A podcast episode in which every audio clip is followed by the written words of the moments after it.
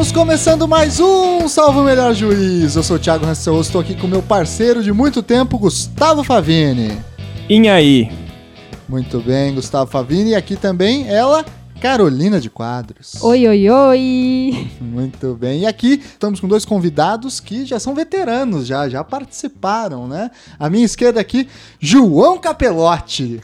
Boa noite, pessoal. Obrigado pelo convite de novo, Thiago. Eu que agradeço, John. O John é o que gravou o programa super festejado de direito e humor aí, um dos mais ouvidos, inclusive, viu, John? Obrigado. Foi um baita programa, a gente explorou um mundo do direito que a gente nem imaginava. E aqui também comigo, parceiro desde o primeiro programa, né? Verdade. Leandro Assunção, que gravou com a gente sobre vida de concurseiro. Tudo bem, Leandro? É isso aí. Tudo bem. Obrigado, Thiago, de novo aqui. Aliás, Leandro, já estão pedindo mais, viu, sobre aqueles É, temas ali. Falar de vida de promotor agora, Ah. estão querendo todas essas coisas Ba- também. Bacana, bacana. Muito bem, pessoal. Hoje o tema é falar sobre liberdade de expressão e discurso de ódio. Vivemos tempos um tanto quanto tensos no nosso país, mas também, num ponto de vista global, os tempos não estão muito calmos e o discurso de ódio está cada vez mais aparecendo eh, na mídia, em tudo quanto é notícia e manifesto e assim por diante. Nesse sentido, a gente tá tentando, vai tentar fazer aqui uma reflexão de um ponto de vista jurídico do que é discurso de ódio, qual é a característica desse discurso e como se combate esse discurso e qual é a relação que ele tem com a democracia, com a liberdade de expressão. É possível manter a circulação desses discursos numa democracia ou é preciso combater? Isso não seria censura? Enfim, todas essas questões vão em alguma medida circular no nosso papo de hoje, tá certo? Então, Antes de passar para a vinhetinha, recado de sempre, agradecer primeiro todos os e-mails que a gente vem recebendo, é uma cacetada deles, inclusive. Eu vou agradecer a o Julian Viegas, a Wallace Vilela, o Flávio, é, agradecer também o Felipe, o Vinícius, o Diogo, o Daniel, o Marcos, gente, o Davi, a Ana, o André, o Hamilton, o Carlos, o Marcos Vinícius, o Dirceu, uma galera mandou e-mail pra gente aí, dando feedback, queria agradecer todo mundo e continua enviando esses e-mails lá para contato salvomelhorjuízo.gmail.com, além de curtir a nossa página no Facebook, tá bom? Então vamos lá bater um papo sobre discurso de ódio.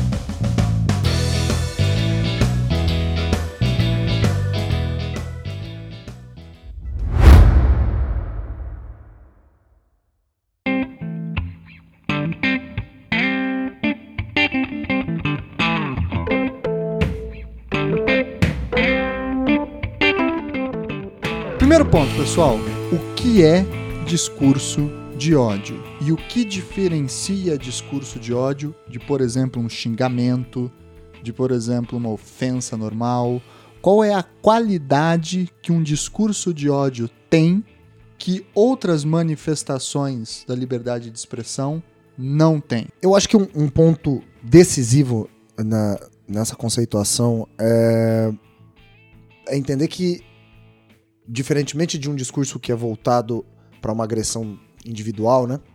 Esse discurso é voltado para uma agressão de um grupo, ou seja, o que visa, o que o discurso de ódio visa atingir são características do próprio estado do ser, de integrantes de um determinado grupo, visando com isso fazer com que se revele ou tente se revelar que este determinado grupo, este determinado filão, por reunir estas certas características específicas, ele tem uma, uma importância reduzida dentro do espaço público no sentido de afirmação das suas ideias e sustentação das suas bandeiras.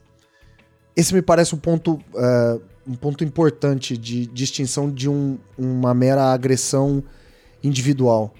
A, a redução da importância de grupo pelo simples estado do ser, pela simples por características que unam determinadas pessoas em um grupo social específico, me parece um primeiro passo interessante para uma distinção entre uma agressão eh, verbal Qualquer. simples do que um discurso que é voltado à redução da importância na esfera pública democrática de um determinado grupo ou de uma determinada pessoa integrante daquele grupo por apresentar características do estado do ser. E dá pra dizer que vai ser sempre, então, dirigido pra minorias ou não Não necessariamente? necessariamente. Não necess... Pelo menos eu penso que não necessariamente. tivemos aqui no, no Brasil, uns anos atrás, um, um caso envolvendo uma torcedora do Grêmio Futebol Porto Alegrense. O caso do macaco. Exatamente. Goleiro Aranha, Quando, né? é, quando a onda se voltou contra ela, né? E, e a onda se voltou contra ela e ela tinha todos os predicados da maioria. Era uma. Eu não conheço o caso com todos os detalhes, mas aparentemente ela não era integrante de um grupo minoritário que sofreu uma violência por conta de características do próprio estado do ser. Ela é, foi flagrada lançando ofensas dirigidas a um jogador de futebol, depois na tipificação da conduta dela, isso acabou sendo reconhecido como uma injúria racial. Mas a onda se voltou contra ela, né? Me parece um caso em que é possível se distinguir a possibilidade de discurso do ódio também ser voltado para não para a maioria, mas para um integrante dela, né? Da maioria. Me parece aquele Tipo boi de piranha. a assim. ressaca quando volta, né? Sim. Mas preferencialmente os grupos minoritários são alvo desse tipo de discurso do ódio, né? Curitiba viveu isso recentemente com a questão dos haitianos, por exemplo, na chegada dos haitianos aqui. Sim. Mas em, em que medida essa torcedora do Grêmio ela era atacada, o, o grupo a que ela pertencia era atacado? O, o ataque não era centrado nela, na conduta dela? Foi centrado nela, mas também houve uma formação. Esse discurso não se formou apenas e não se dirigiu apenas a ela, a pessoa dela, mas me parece que se dirigiu a tudo aquilo que ela representava, né? Digamos então que morte aos racistas Algo assim. é, um, é um discurso de ódio. É duro falar disso, É difícil. né? Porque parece que tá defendendo os racistas. É, né? É, é, a minha intenção aqui hoje foi vir para justamente tentar separar a maneira como se desenvolve o argumento, né? Uma coisa é defender, e é o, é o ponto de vista de onde eu parto, uma liberdade de expressão ou um direito de liberdade de expressão do pensamento o mais amplo possível. Isso não quer dizer que na substância eu concorde com discursos Claro. feitos desta maneira, obviamente. Daqui a pouco vão estar falando, você tá defendendo racista? Leva pra casa, então. Pega pra criar. Isso que você comentou, eu acho que é interessante. Aqui até foi uma pergunta que a gente abriu no programa que o João participou, mas a gente acabou não fechando todos os detalhes até. Pelos critérios que o Leandro nos apresentou, tem que ser direcionado a tudo que a pessoa representa enquanto ser, com características, enfim, é uma definição também bastante vaga, É. né? É muito difícil você materializar ela em condutas específicas, etc. Uhum. Mas a gente poderia falar então que o racismo, a prática do racismo é uma prática de discurso de ódio, enquanto uma injúria racial não necessariamente é uma prática de discurso de ódio. A gente consegue diferenciar, ou melhor, vamos começar diferenciando isso para os nossos ouvintes. Racismo de injúria racial. A distinção penal, né? Uhum. No, o racismo, previsão penal, é do artigo 20 da Lei 7.716 de 89, em que regula ou proíbe, torna crime, a prática de incitação ao preconceito. Uhum. Diferentemente da injúria racial, que é aquela agressão ofensiva à honra subjetiva que é feita a partir de uma característica da cor, da raça ou de uma característica pessoal da pessoa que é dirigida. Então, é, a diferença. E há, uma, e há uma, uma, uma dificuldade nos casos concretos em se estabelecer isso. É né? Neste caso, por exemplo, no caso do goleiro do Grêmio, do Aranha, a conduta, se eu não estou enganado, a conduta acabou sendo reconhecida como de injúria real. Porque. Injúria não, racial. é, é, desculpa, injúria racial. Injúria real é com violência física.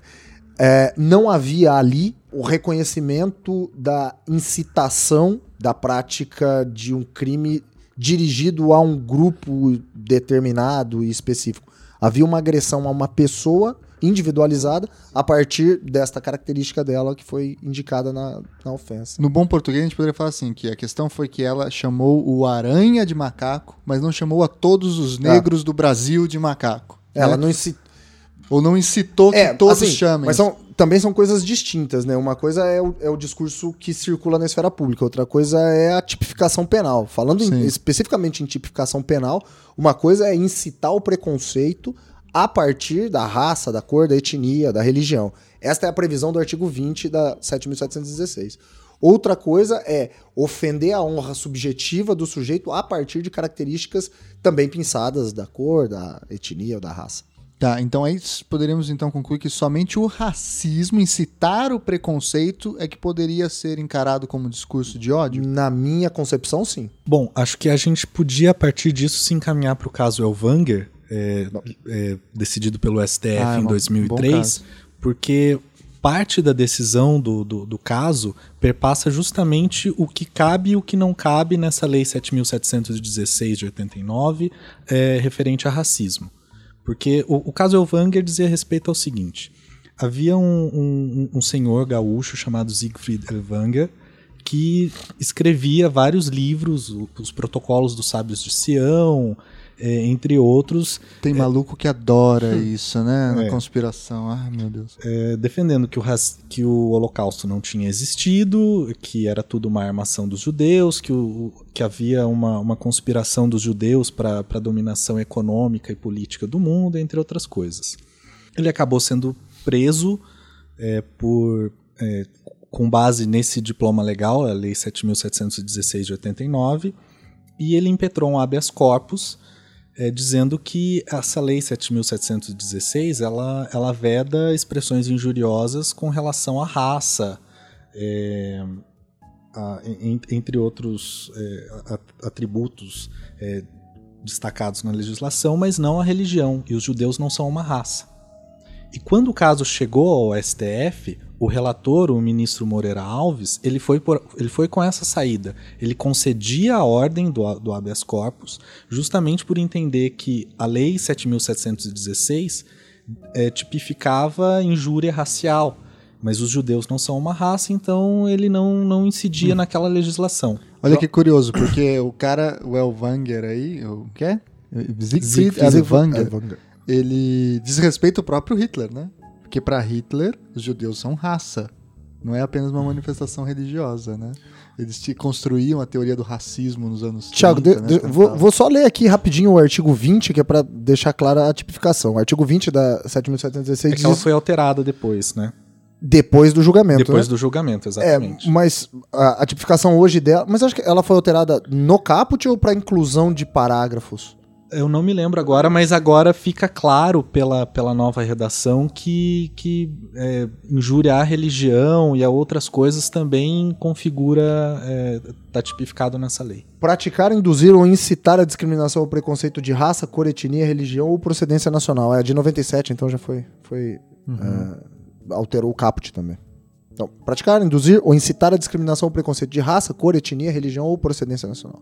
Essa E é aí- a tipificação do artigo 20. Eu tava pensando aqui, mas se vocês enxergam necessária essa divisão entre injúria racial e racismo, partindo do pressuposto que a pessoa, no caso que a gente está discutindo, negra, desde que ela nasce, cresce, ela se vê sem muita representatividade, se vê sempre desqualificada como tendo cabelo ruim ou cabelo sarará. Se ela, quando ouve, por exemplo, o goleiro Aranha ser ofendido como macaco, ela, de certa forma, tá sim abrangida por essa injúria, porque, meu, ela, ela comunga das mesmas características Uhum. que ele foi ofendido de macaco, entendeu? Então a injúria Qual, seria, pra né? vocês, a finalidade prática dessa distinção entre injúria racial e racismo nesses casos, por exemplo? Confesso que nunca refleti detidamente sobre isso, mas talvez a minha resposta tenha que é, sair de um, de um a priori da questão, né? Eu tenho uma, eu tenho uma dificuldade em buscar soluções para o tratamento de questões deste tipo, como questões relacionadas a racismo, é, defesa de pautas feministas, mais especificamente defesa da questão da mulher sendo submetida à violência, ou tipificação de, de condutas tidas como ou, é, é, comumente chamadas de atos de homofobia, por exemplo, por meio do direito penal. Não acho que é o melhor caminho, não acho que é a melhor alternativa. Então, e- esse é o primeiro ponto, que eu acho que o trato da questão a partir da tipificação de condutas pelo direito penal, seja o crime de racismo, feminicídio, atos tidos como de homofobia, Já começa mal. já. já discordo da maneira como é feita esta primeira abordagem, em que pese sejam pautas importantes que devam ter tratativa do direito eh, do ordenamento jurídico e também do direito penal. O problema é que no Brasil normalmente nós eh, tentamos enfrentar esse tipo de problema ou estas questões a partir do direito penal, a partir da criminalização de condutas. Isso me parece um, um equívoco. Agora, importância prática, digamos assim, entre as duas distinções Talvez hoje seja o, o que balize, além da determinação de que um ato é individualizado, ainda que tenha como pano de fundo características pessoais de, de raça, de cor, de etnia, é, é de que um ato é dirigido especificamente a um, um, um indivíduo é, determinado e o outro ato é um ato abrangente que colha, incite a prática de violência contra uma raça, contra uh, integrantes de uma determinada raça, de uma determinada etnia. Eu consigo distinguir os objetos que são, ou, ou, os objetos que, que acabam sendo o fim desta conduta. Uma individualizada, a outra um grupo. Eu consigo distinguir. Agora, se há uma, uma pertinência prática, ainda que em termos de justiça criminal, não sei, não sei dizer. Hoje, é, é, acredito que a maior parte das condutas acabem sendo tipificadas como do 140, parágrafo 3 né? Como injúria racial. Eu lembro que eu tinha escutado uma história, algo mais ou menos nesse sentido, que para você ter um critério para diferenciar injúria racial de racismo, seria, por exemplo, a injúria racial é você, é o caso aí do, do goleiro, né? Se você chamar o goleiro de macaco, coisa do tipo. Enquanto o racismo é, por exemplo, um determinado estabelecimento comercial colocar uma placa falando proibir a entrada de negros. É, você trata de uma maneira generalizante, né? Você, você discrimina, você, é, você, não, você, nem sabe quem é a pessoa. Exato. Você nem sabe quem é a pessoa que está por vir, uhum. mas você já impede com um critério aberto, coletivista e assim por diante. Mas, então, falando do, do caso do Elvanger, ele foi. É, teve o habeas corpus dele concedido? Não. Porque o voto do, do, do relator, do, do ministro Moreira Alves, ele foi vencido. O Moreira Alves foi o único que incorreu nesse argumento: olha, é, religião não está aqui no, no, no, tipo da lei, então não é racismo, então tchau. Só que ele foi vencido, é, logo é, o ministro Maurício Correia abriu divergência, acabou formando maioria por entender que é, aquele discurso era de fato ofensivo, era antissemita é, os votos vencidos, além do, do, ministro Moreira Alves, foram o do ministro Marco Aurélio e do ministro Aires Brito, mas por fundamentos maiores em liberdade de expressão. Eles entendiam que não seria possível é, pretender barrar um revisionismo histórico, por mais equivocado que ele possa parecer. Né? Aí é, eles seguem eles acabaram seguindo uma linha mais próxima da jurisprudência dos Estados Unidos, que é entender que não existe uma ideia falsa, por mais equivocada que ela possa parecer aos olhos da maioria, que essa opinião minoritária, mesmo que muito equivocada, mereceria ser preservada. Mas, é, enfim, esses votos foram vencidos, o habeas corpus acabou sendo denegado, e, salvo engano, ele, ele só não cumpriu a pena em regime fechado porque ele era, acho que maior de 70 anos à época e acabou sendo, sendo liberado e, com esse critério. E qual foi o fundamento? Teve algum fundamento especial na denegação dos votos vencedores, assim, do tipo é, publicação de textos que neguem o Holocausto, etc. Eles consideraram que é crime de discriminação e afastaram a liberdade de expressão nesse sentido. Né? Ó, tem um voto aqui, é. a gente vai deixar é disponível. É, né? é, depois a gente deixa disponível no, no link para quem quiser ler o voto, esse famoso voto aí do, do caso Elvanger. E isso acho que vem bem à, à tona, porque a gente está num ano em que se fala na reedição do Mein Kampf do Hitler. Né? Uhum. Caiu em domínio público o livro. E agora qualquer um pode editar, reeditar um livro que, enfim, não tinha circulação.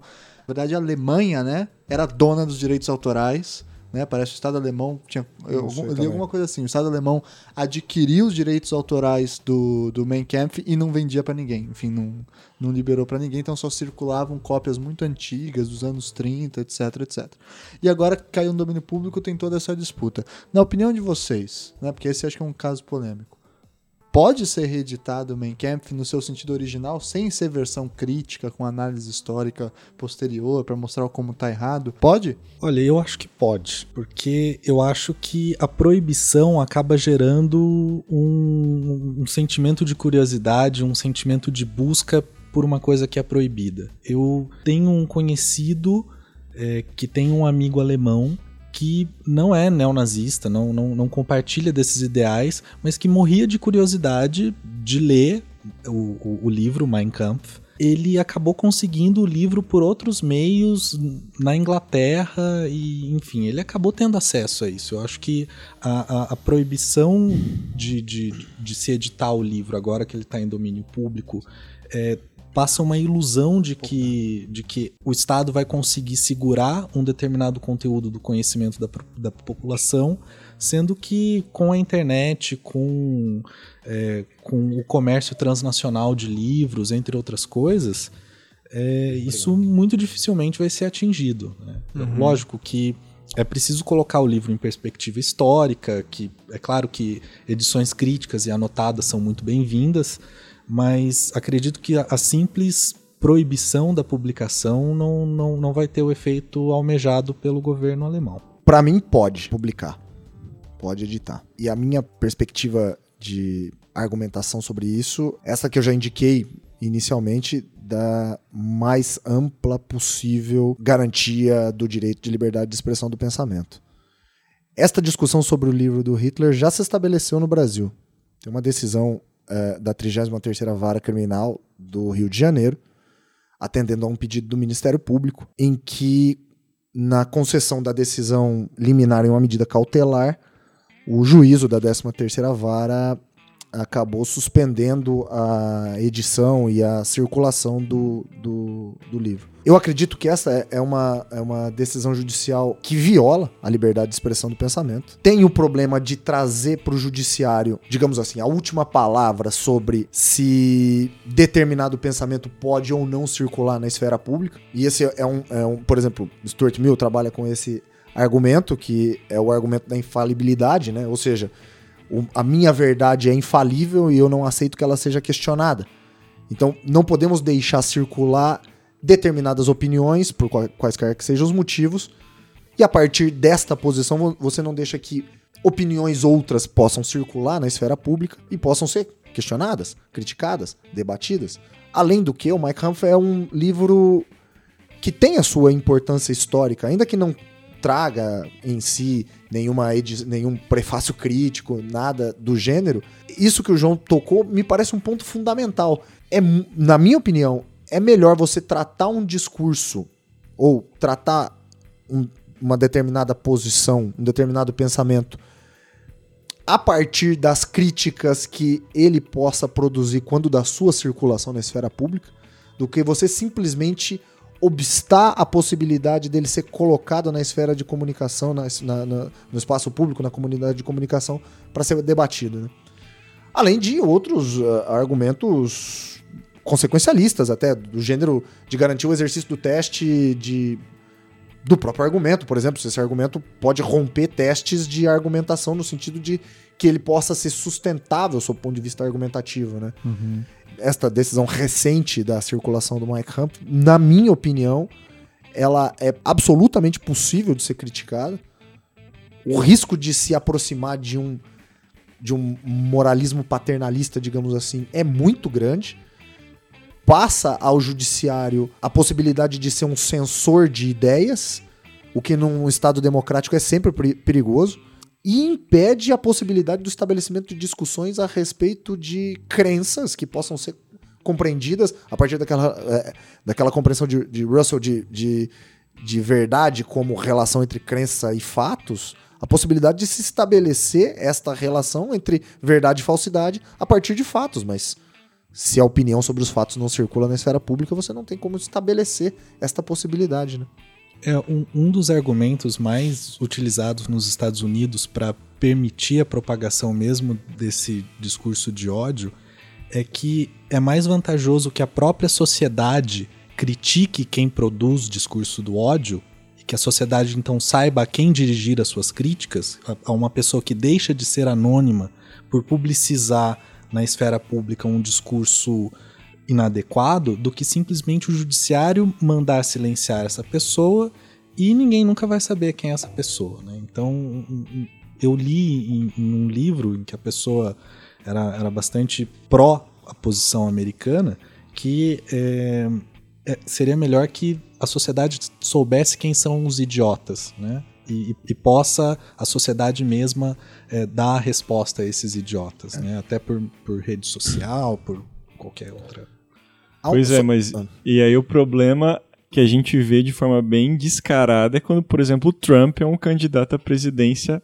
bem cotado nos Estados Unidos, né? Já é o virtual candidato dos Do Partido republicanos. né? Republicano, sim. E, e para além disso, vocês não acham que existe uma incongruência em é, permitir essa dissemi- disseminação de ideias que possivelmente elas acarretam em atos que são combatidos penalmente? Porque, por exemplo, a pessoa vai ler o My Camp, ela muitas vezes, é, muitas vezes não, mas pode ser que ela não leia isso necessariamente com um senso, um senso crítico.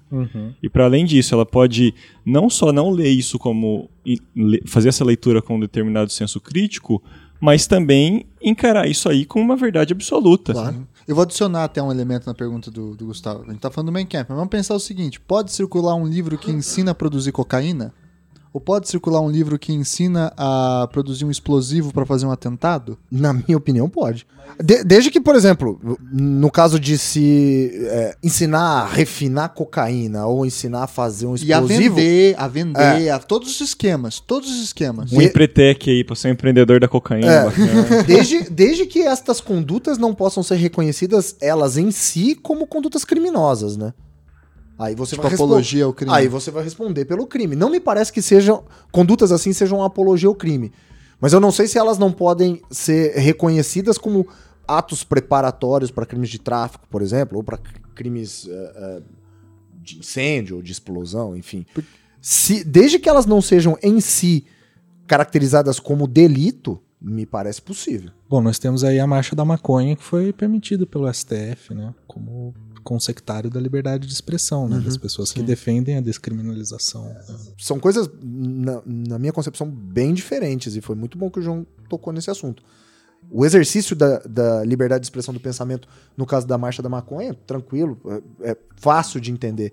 Estes outros exemplos resvalam na necessidade do reconhecimento da tipificação da conduta, da tipificação penal, né?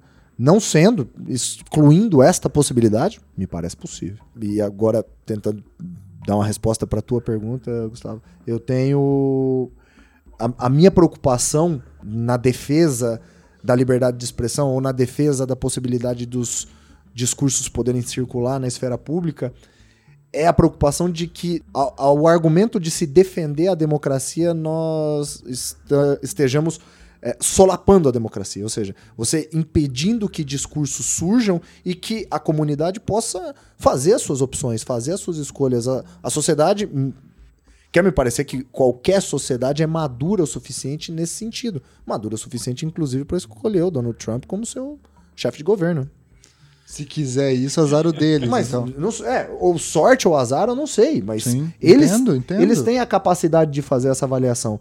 E, e essa preocupação. Não cabe ao judiciário fazer essa É, avaliação, e, por a- exemplo. e essa preocupação, é, eu tenho ela desde uma perspectiva de ética discursiva, por exemplo, desde uma perspectiva habermasiana, no sentido de que compete àquela comunidade de comunicação, compete àquela sociedade discutindo abertamente os seus problemas, poder escolher os princípios e valores que vão nortear tanto o seu viver bem, numa perspectiva ética, como a sua convivência justa, uma preocupação da moral, por exemplo. Tenho, eu- sempre tenho é, um grande receio em que, ao defendermos regimes democráticos, estejamos nos aproximando de regimes autoritários, onde o discurso não circula. Ou se circula, circula apenas quando tem um carimbo dizendo que pode circular. Né? Trazendo à luz outra decisão judicial do Rio de Janeiro, também referente ao Holocausto, eu me lembrei que em 2008 a escola de samba Unidos do Viradouro fez um samba enredo chamado É de Arrepiar, sobre coisas que dão medo. E um dos carros alegóricos é, era para trazer uma pilha de corpos com Hitler em cima deles. Que bom gosto, hein? Que bom gosto pro O que carnaval. vinha atrás era um carro com uma pilha de processo, né? É, Bom, é, 72 horas antes do, do desfile, quando é, é, a- enfim, foi publicizado que haveria esse carro alegórico, a Federação Israelita Bras- Brasileira, alguma coisa assim, ingressou com, com uma ação judicial, que foi distribuída a uma das varas cíveis lá do Rio de Janeiro, pedindo que a escola de samba não ingressasse com esse carro na avenida e que também não ingressasse com nenhuma figura simbolizando Hitler. A medida foi concedida, a escola não recorreu, eles tiveram que se virar nos 30 para construir outro carro alegórico para tapar esse buraco, ou acabaram não construindo. Mas, é, enfim, é, mais uma vez a, a, juíza entendeu que o público não estaria preparado para entender, para apreciar aquilo como uma crítica, que era o que a escola pretendia passar. E notava-se assim uma, uma forte concepção paternalista da, da, da, da, juíza nessa decisão. Né? Então, olha, eu sei o que é bom para vocês assistirem ou não. Né? Então, por, por mais que seja uma questão de mau gosto, né, eu, eu, também acho que não seria o caso de proibir aquilo, né? Porque ela entendeu que aquilo banalizaria o Holocausto, é, diminuiria a gravidade dele e o, o, público passaria a entender aquilo como uma coisa qualquer, assim, como um fato histórico sem E é possível intenção. que ela tenha razão nesse ponto. A questão é ela dar a canetada falando, não entra, né? Sim, ela pode falar, banaliza mesmo, porque vai estar a galera tomando caipirinha é. bêbada no meio do, do, Fico imaginando o povo de Abadá no camarote de bebida alcoólica fazendo a crítica. Não, realmente é. isso aí, olha, Vamos parar gente, um minuto olha, de tomar essa vodka e vamos pensar um pouco o que foi a Alemanha dos anos 40, né? Porque... Não, é...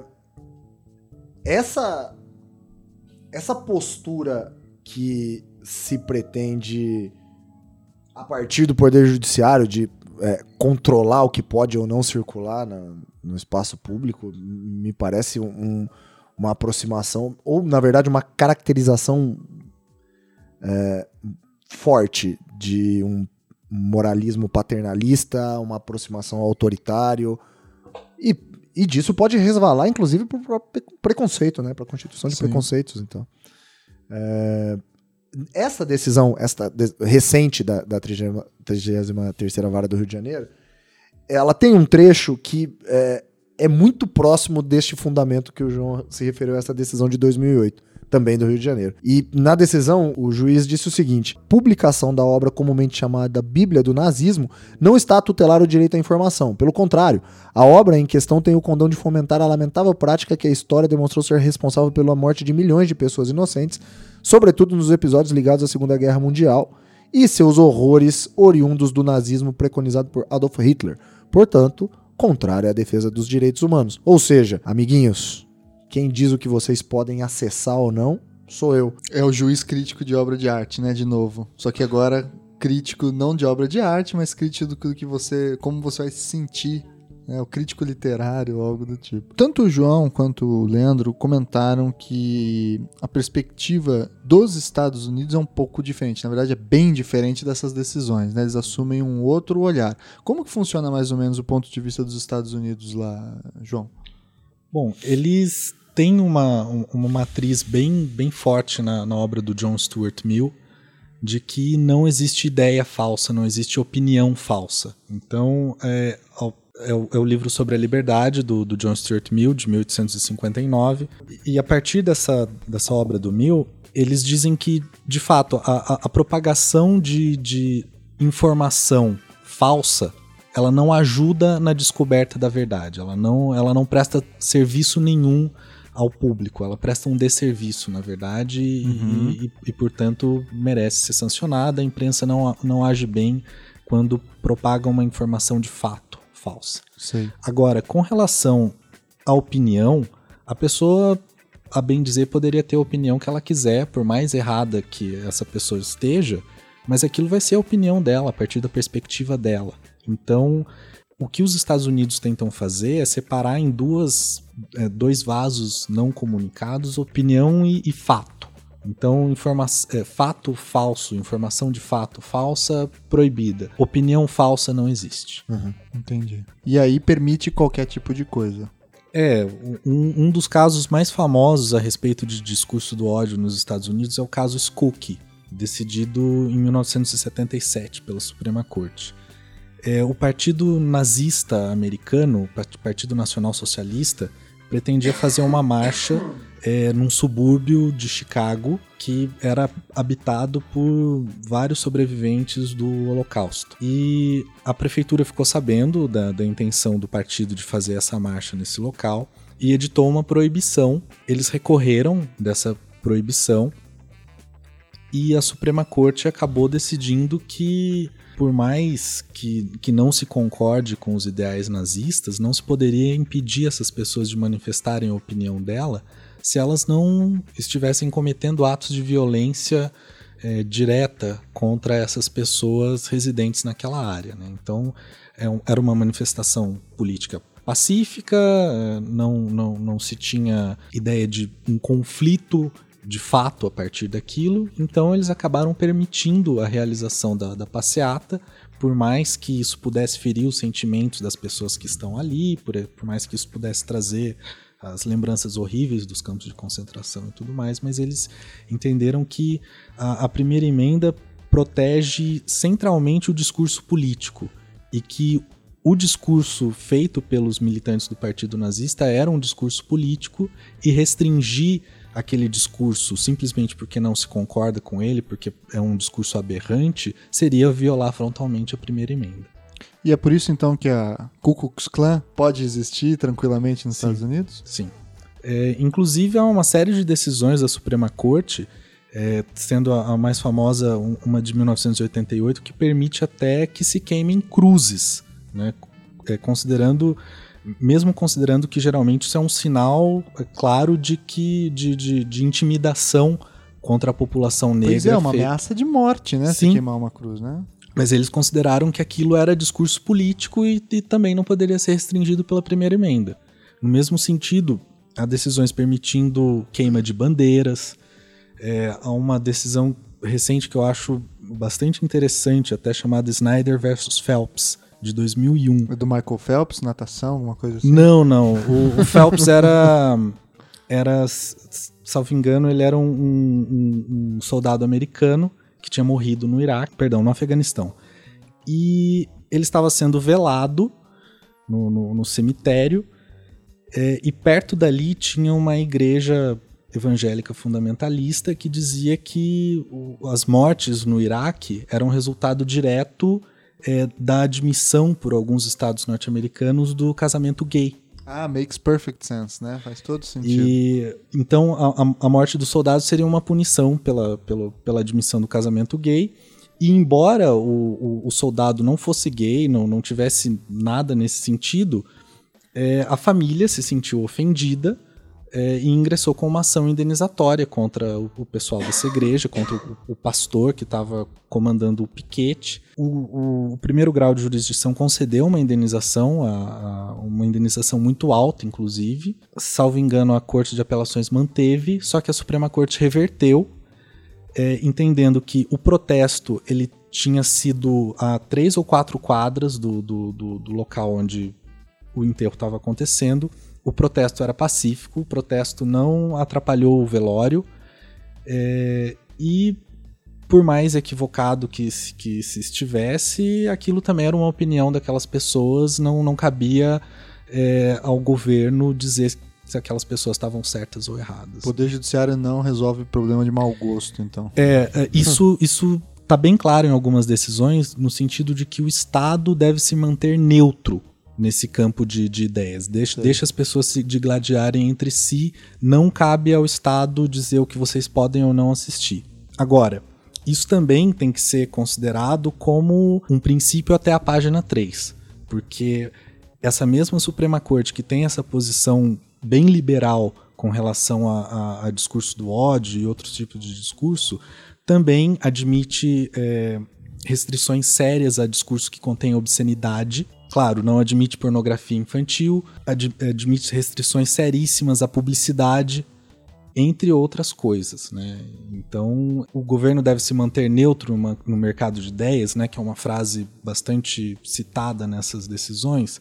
Deve, mas o governo não se mantém exatamente neutro, né? Então, é, isso também é utilizado por outros teóricos da liberdade de expressão para comprovar que, que o Estado precisaria ter um papel também, até às vezes garantindo voz a, a- a pessoas que não têm voz, né? como, como diz o, o Owen Fis.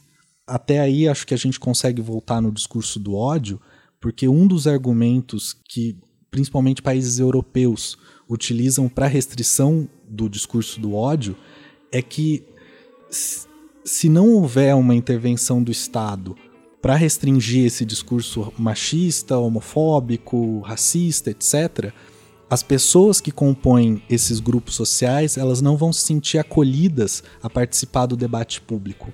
Se elas, se elas são diariamente atacadas e feridas em sua dignidade essencial, é, não, elas não vão se sentir dispostas a ingressar nesse debate se elas já estão nesse, nesse estádio inferior.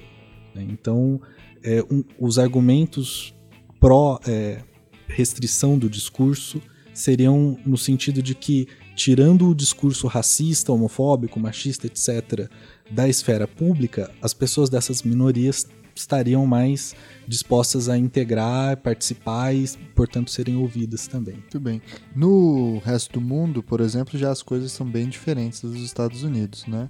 É, não só no caso do Brasil, mas na Europa, enfim, que a gente está até conversando, que na Europa, especialmente na Alemanha, há criminalização da negação do Holocausto. Né? E em quase todos os é, países da União Europeia. Na é. França, Espanha, quase todos todos e o revisionismo, revisionismo histórico, histórico com relação exatamente. Como, como, que é a matriz lá, Leandro, mais ou menos de tratamento, incluindo talvez a nossa, né, dessa questão aí. Você conhece alguns casos, algumas questões nesse sentido? Casos específicos eu não conheço, talvez até o João possa indicar, mas a ideia e eu acho que tem a importância do contexto histórico das duas grandes guerras, sobretudo da segunda, a moldar a legislação no sentido de impedir com que circule o, um discurso que seja revisionista, eu acho que a, a, legislação brasileira, por exemplo, se aproxima mais deste segundo modelo, né?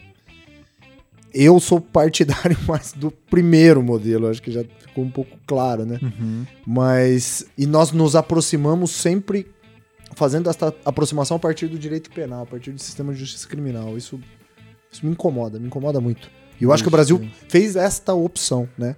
De se aproximar de, deste segundo modelo, que é um segundo modelo que pauta a sua o seu modelo, né? Pauta sua, o enfrentamento do problema a partir de crimes de opinião, transformando em crimes de opinião, convertendo a opinião em crime. Na verdade, a, a própria Constituição alemã, ela ela começa primeiro colocando como a, a, dignidade humana como o, o super princípio acima de todos os outros, inclusive da liberdade de expressão. Então, é, o artigo 5 da Constituição alemã, que é o que trata de liberdade de expressão, reconhece a liberdade de expressão, a liberdade artística, a liberdade de ensinar, a liberdade de cátedra e tudo mais, mas reconhece que aquilo tem que se dar em função da dignidade humana. Então, esse debate que existe no Brasil, se a dignidade humana também alcança esse status de superprincípio ou não, é, na Alemanha ele é resolvido de uma maneira mais fácil, porque a Constituição já é bastante explícita nesse sentido. Então, com base nessa superproteção à dignidade humana e com base em outro princípio, em outro princípio não, em outro dispositivo constitucional expresso de que é, os próprios partidos políticos não podem é, defender formas atentatórias à democracia e coisas do gênero, então a própria Constituição já dá a chave para a restrição desse discurso. Sim. Então, existe um, um caso na Alemanha em que um historiador revisionista também defendia a, a negação do Holocausto e tudo mais. É, ele foi proibido de, de, de, fazer uma, uma palestra, alguma coisa assim, enquanto que houve alguns jovens que eles quiseram fazer umas camisetas é, tirando sarro do Hitler. Então, numa camiseta o Hitler estava com um ioiô, é, na outra havia uma outra manifestação humorística com relação a, a, ao Hitler, mas tirando sarro do nazismo explicitamente. E a proibição legal de, de, de, de se fazerem símbolos, é, camisetas, bandeiras, etc., com suásticas e, e símbolos nazistas. Só que essa proibição acabou sendo contornada porque a, Suprema, a, a Corte Constitucional Alemã entendeu que essa expressão é, dos símbolos nazistas estava sendo feita em um contexto crítico e humorístico. Então, para diminuição do nazismo, para a colocação do nazismo em perspectiva histórica, crítica e, e, e bem relativizada, é, a, a, Corte Constitucional admite até a veiculação dessa ideia. Para veiculação de, de ideias pró-nazismo, eles já, então eles, eles, eles, eles não são neutros no mercado de ideias como os Estados Unidos. Então, eles partem de um pressuposto de que achincalhar o nazismo, tirar sarro do nazismo, pode engrandecer. Se, se a camiseta que o- o- os caras lá estavam fazendo colocasse Hitler como um super-herói, com certeza a decisão da Suprema Corte Seria seria, outra. outra. né? Porque assim, eu consigo entender esse argumento também, né? Porque a gente soa como, ah, mas então não seria uma forma de censura ou, enfim, de paternalismo. Mas eu consigo entender esse argumento por- pelo seguinte sentido: a gente tende a ver a democracia como um super-herói. Né? A democracia é o regime que salva todos, permite tudo. né? Mas a democracia tem limites. Ela tem limites. Ela é um regime de governo humano. Ela não é a manifestação do paraíso na Terra.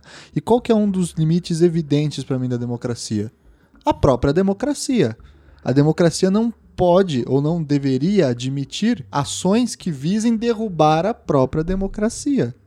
Da mesma forma que o regime nazista não admitia eh, críticas que visassem derrubar o próprio regime nazista. Eu não estou querendo aqui fazer uma mera comparação, mas Claro. como um regime de governo, como um Estado, né, você entende a justificativa dessa. Esse é o Estado. E sendo o Estado, sendo um realismo político, você não pode me derrubar.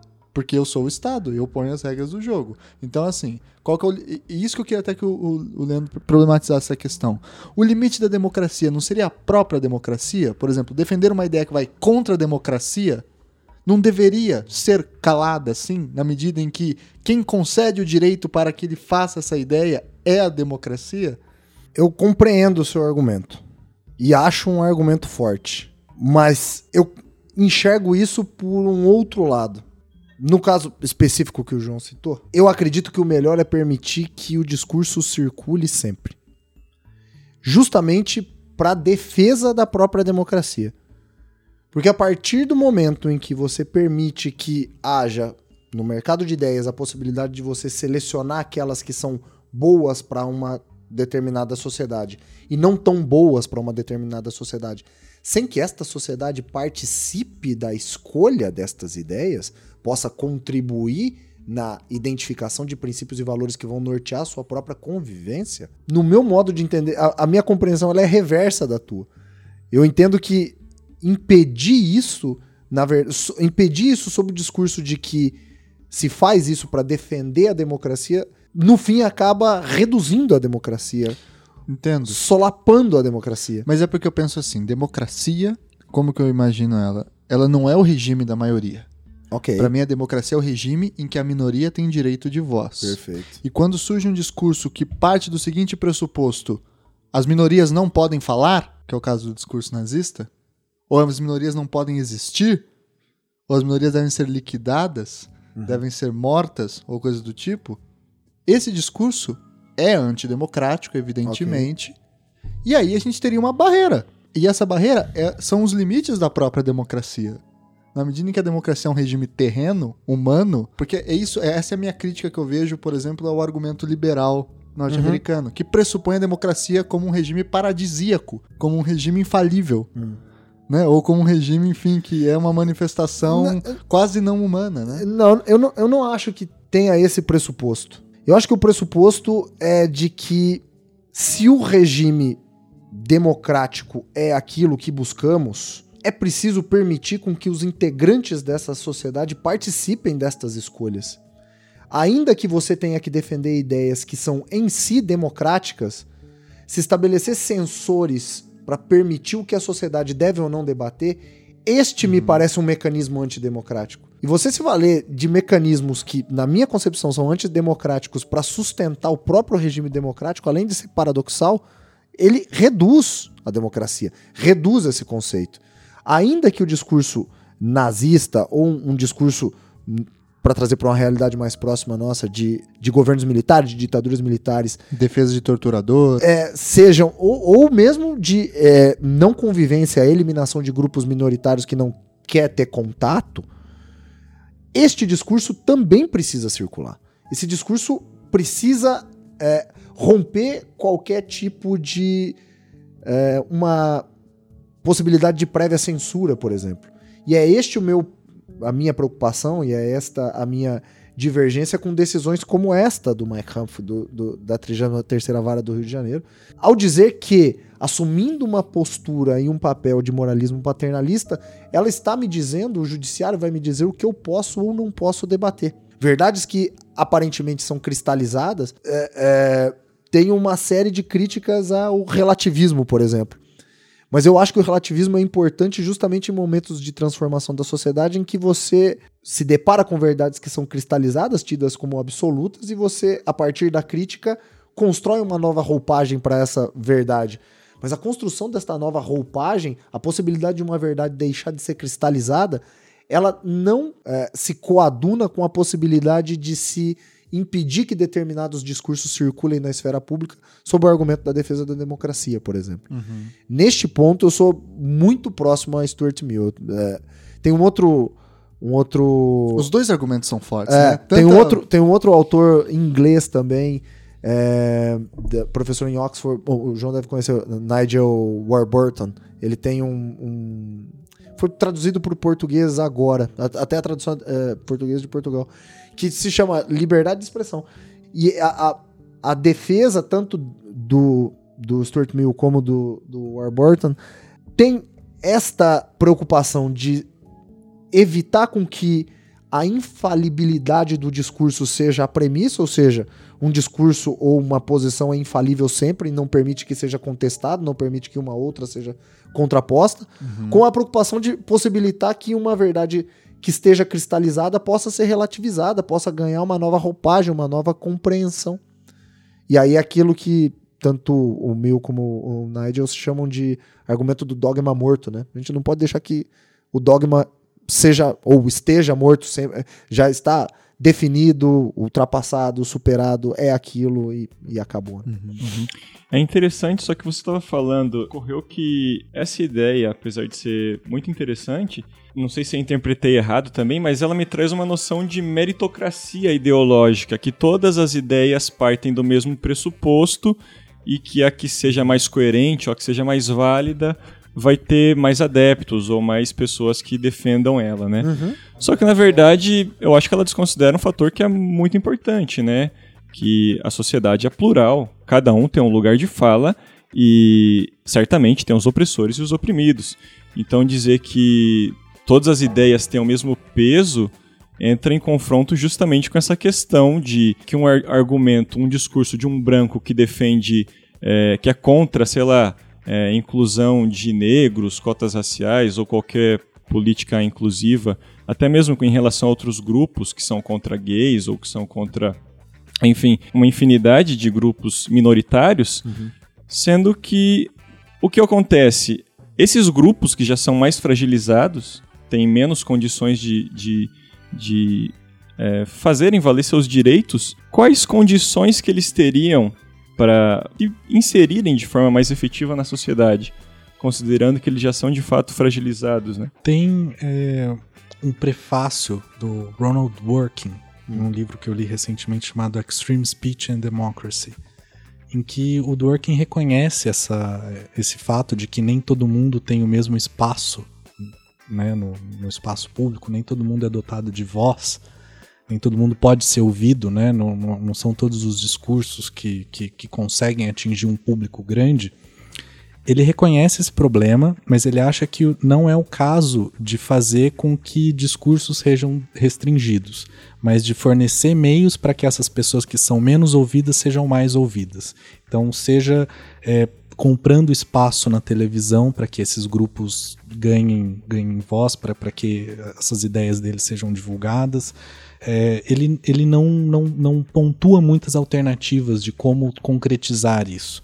Mas a, a, a, resposta dele é mais discurso e não menos discurso, né? Não...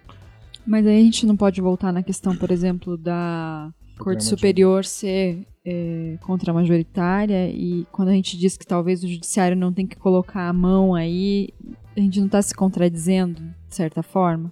É que aí são perspectivas diferentes. É, eu também né? acho tem, que são tem, tem a, a, a posição, digamos, majoritária da Suprema Corte, que é essa ultraliberal, Tá. e tem a, a, a do Dworkin, que, que é também liberal no sentido de, de, de querer a maior pluralidade possível de, de discurso, mas que reconhece que o Estado ele não, não, não é completamente neutro nessa história, que o Estado tem que agir para conseguir dar voz a essas minorias, mas não em uma perspectiva censória. Mas aí não caberia Não ao o Poder Judiciário, caberia ao governo através Ex- de políticas públicas. Exatamente, a, a partir de ações afirmativas, né? Certo. E uma outra coisa também que me parece importante é também pensar as respostas a partir dos resultados consequencialistas mesmo, né? No caso da, da, da exposição de uma criança a, ou da utilização de uma imagem de uma criança em uma condição de pornografia, por exemplo.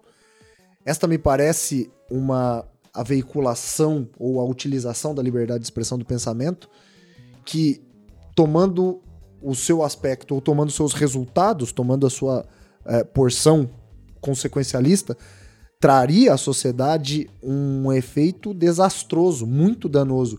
Diferentemente da possibilidade de um discurso circular, ainda que agressivo, a uma minoria. Mas essa minoria tendo a possibilidade também de fazer a sua contraposição dentro da esfera pública. E, e- e eu acho que hoje, com os espaços virtuais, né? Com a possibilidade de você utilizar espaços virtuais de maneira livre, entre aspas, né? Mas eh, eh, de maneira ampla, De acordo com o algoritmo do Facebook, é, justamente, de acordo com. a- é, de acordo com aquilo que vão denunciar depois, né? Fazer aquela. Uma espécie de denu- denunciação em massa, assim, né? 15 mil pessoas. É, com o, o ex-ministro Renato Janine aconteceu isso com o perfil dele, né? Ele é, sofreu uma, uma avalanche de. O Facebook sofreu uma avalanche de notificações dizendo que aquele perfil não era dele, era um perfil falso. O perfil dele foi cancelado, foi retirado da rede. Tem razão quem grita mais, É, né? é. é. internet é isso aí. Mas ainda assim, né? Ainda assim. Se, se tenhamos problemas nessa esfera, não me parece que a restrição é uma, uma estratégia que vá trazer mais resultados positivos do que.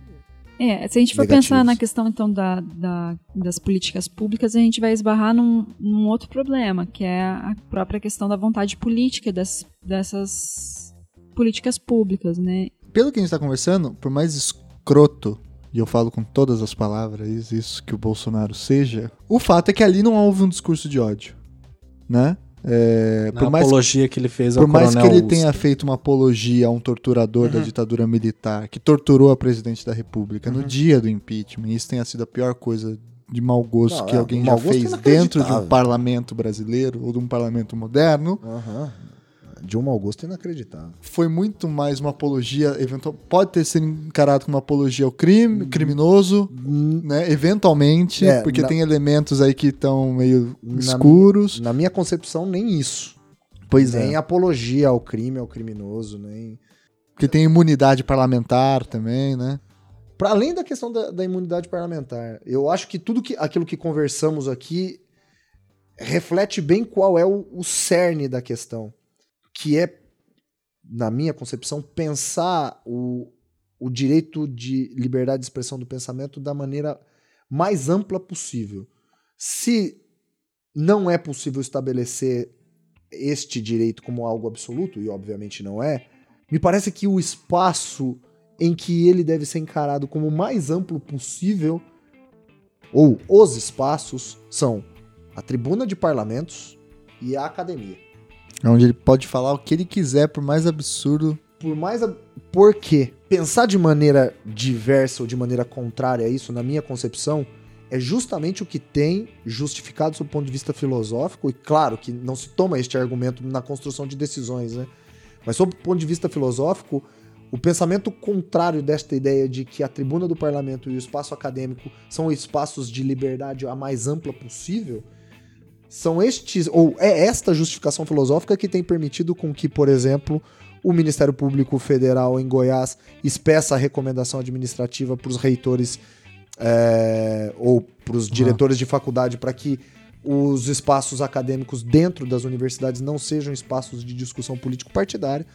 Ou, por exemplo, aquela decisão da a última da, da Justiça de Minas Gerais impedindo a reunião de- do centro acadêmico, se eu não me engano, do curso de Direito da Universidade Federal de Minas Gerais, sob o argumento de que haveria um, um, um desvirtuamento do centro acadêmico se aproximando mais de uma porção partidária do que política da decisão.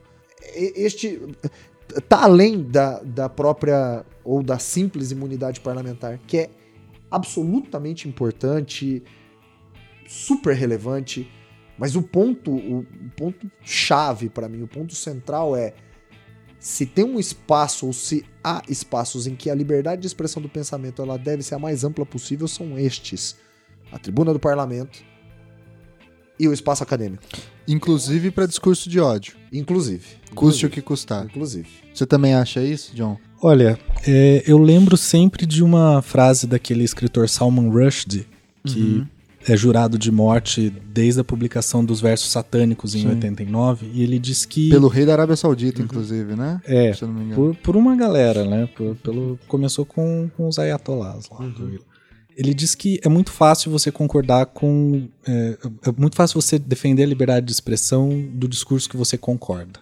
Mas aí, se a liberdade de expressão é para defender algo que você discorda frontalmente, se você mesmo assim defende isso, aí sim você, você defende a liberdade de expressão. sabe? Eu acho que, na verdade, o problema é que é uma via de mão dupla, né? A gente pode. o- o- o- a moldura que a gente vai utilizar para barrar um determinado discurso vai ser a mesma, né? Depois podem pegar essa moldura aqui e barrar outro tipo de discurso, um discurso com o qual você concorde, né? Eu acho que é, é, é aí que o, o argumento do, do, do Leandro vai chegar, sabe?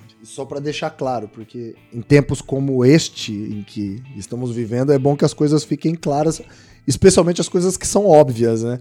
Porque vão falar que você é a favor de discurso de ódio? Não, justamente. é bom que fique bem claro os discursos, ou não só o discurso do Jair Bolsonaro, mas o discurso do Glauber. É, do, do, do Glauber Braga, do pessoal do Rio de Janeiro, também me incomoda de uma certa maneira, porque são discursos de que, de certa forma, eu não tô nem equiparando, nem ponderando as realidades históricas, mas que traduzem uma certa violência, e nem quero discutir se há necessidade de se utilizar violência em revoluções ou não, não é este o ponto, mas me incomodam estes discursos que de certa forma, é, procuram agraciar a violência. Mas ainda assim, ainda que isto não me incomode, ou, ou de que isto me incomode profundamente, não me agrade de modo algum, sob o ponto de vista substancial, sob o ponto de vista do estabelecimento formal da possibilidade desse discurso circular, eu não vejo como isto não ser possível nestes espaços sem uma, um efetivo e concreto desenvolver da liberdade de expressão do pensamento. Eu acho que essa conversa toda tá me fazendo refletir que eu sou a favor da liberdade de expressão só daquilo que eu concordo. Exato, mas é o que, nor- mas, mas é o que normalmente fazemos. É né? o jeito mais fácil, É. né? Mas é, o, o meu amigo e colega de doutorado, Sandro Romanelli, ele me enviou um artigo que eu ainda não tive oportunidade de ler, mas que pesquisa empiricamente que, de fato, o- os juízes tendem a proteger a liberdade de expressão da- das coisas com as quais eles concordam, né? Então, é, é uma pesquisa empírica com julgados da Suprema Corte que demonstra isso. Os juízes de- defendem, na maioria das vezes, o discurso com o qual eles concordam. O que eles não concordam, ok, suprimir, sabe? E, eu, e eu também tenho um certo apreço por uma teoria da verdade que pensa a verdade como coerência, né? Que é a possibilidade de, de proposições serem reconhecidas como verdadeiras desde que é, coerentes, não contraditórias, com outras proposições existentes dentro de um determinado sistema de conhecimento. Esse é o ponto. Quando eu defendo que a liberdade de expressão possa ser essa via de mão dupla, ou seja, que ela possa ser. Que o discurso possa ser mantido ainda, que visceralmente eu discorde dele, talvez eu me aproxime de, um, de uma crença que seja verdadeira sob o ponto de vista da coerência também, né? Aí, Leibniz, Hegel e tal. É, é, eu tenho um certo apreço por essa teoria da verdade também, e eu acho que o problema pode ser também discutido a partir dele, né? Eu vou trazer um Foucaultiano aqui e quatro luvas de boxe. que não vai sobrar verdade é pra ninguém, vai Porra. só sobrar porrada. E só, só fazendo, só fazendo parênteses, né? A verdade e as formas jurídicas, esse, esse, essa é a obra, então, que ele tem que trazer aqui pro debate contigo. Claro, viu? com que é certeza, demais. Com certeza. Gente, eu acho que a gente conseguiu, enfim, trabalhar de uma forma boa essa discussão. Claro, a gente poderia falar sobre liberdade religiosa e discurso de ódio, mas acho que a gente já chegou à resposta Sim. por vias transversas, né? Falar sobre a polarização política que está acontecendo no Brasil, o discurso de ódio, mas também chegamos, né, a partir dessa análise um pouco mais geral. E acho que para fechar tem um caso interessante que o, o João queria contar pra gente, o caso Little Sisters, que eu acho que pode ser um exemplo desse também de, de, de liberdade de expressão, limitação e assim por diante. Certo. É, para começar, é, queria esclarecer que esses casos eu peguei, pensei todos de um livro muito interessante chamado é, The First Amendment in a Cross-Cultural Perspective, do, de um americano chamado Ronald Krotosinski Jr. É, ele estuda liberdade de expressão de modo comparado em vários países.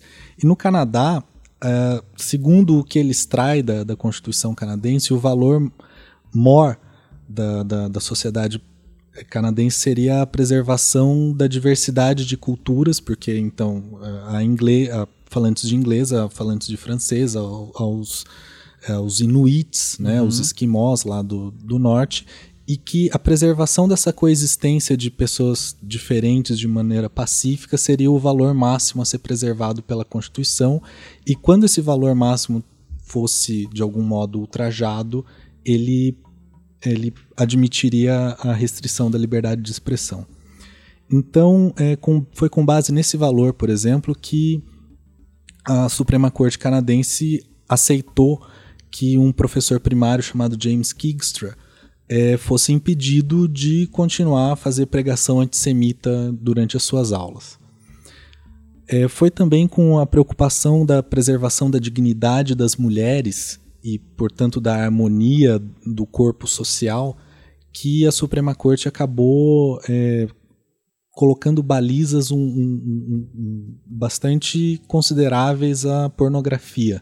É, então, considerou-se ilegal, inconstitucional qualquer é, pornografia que violasse a mulher em sua dignidade, é, que, que, exacerbasse uma, uma violação sexual da, da mulher de, um, de uma maneira desrespeitosa em, em sua, em, enquanto ser humano. Só que esse tiro acabou saindo pela culatra porque é, fiscais da alfândega acabaram barrando a, a, a, a entrada no país de material pornográfico gay. Então, uma loja de, de Vancouver chamada Little Sisters, alguma coisa, é, começou a não receber diversos pedidos que ela fazia para editoras norte-americanas, porque o, o, material era barrado na alfândega e a justificativa que os oficiais da alfândega utilizavam era de que aquilo era é, cenas de degradante, de, de sexo anal, de, de, de, coisas do gênero seriam é, degradantes à, à, à, dignidade humana. Foi preciso então que a, que a Suprema Corte interviesse e dissesse: olha, quando a gente está falando aqui em degradação à dignidade, a gente não está falando aqui de pornografia voltada a público heterossexual, homossexual, enfim, isso acabou levando a uma revisão administrativa da, das portarias de alfândega e a edição de é, normas positivas, no sentido de que, olha, não discriminem com base em orientação sexual, etc, Sim. etc. Mas isso eu acho que acaba se amoldando a, a, ao argumento do, do, Leandro anterior, de que é, é uma via de mão dupla, né? Então, que às vezes um, um, uma atitude bem intencionada para proteção de, de algum grupo minoritário pode acabar hum. é, repercutindo na proteção de outro grupo. É. Ou... é tipo uma hidra, né? Você corta uma cabeça, né, parece outras duas, uhum. enfim, aí o negócio vai girando um monstro. Porque você, não, vou proibir isso porque isso faz mal. Aí você proíbe isso e acaba quebrando com outras liberdades. É realmente é bem difícil, né? É muito complexo. É mais complicado do que parece, é. né? Não, não é simples, é. definitivamente. Não é. Muito bem, então acho que chegando ao final vamos fazer as dicas tradicionais aí. Caríssimo Leandro, o que, que você sugere para os nossos ouvintes? Eventualmente, só um filme, um livro, ah. um, uma música, um.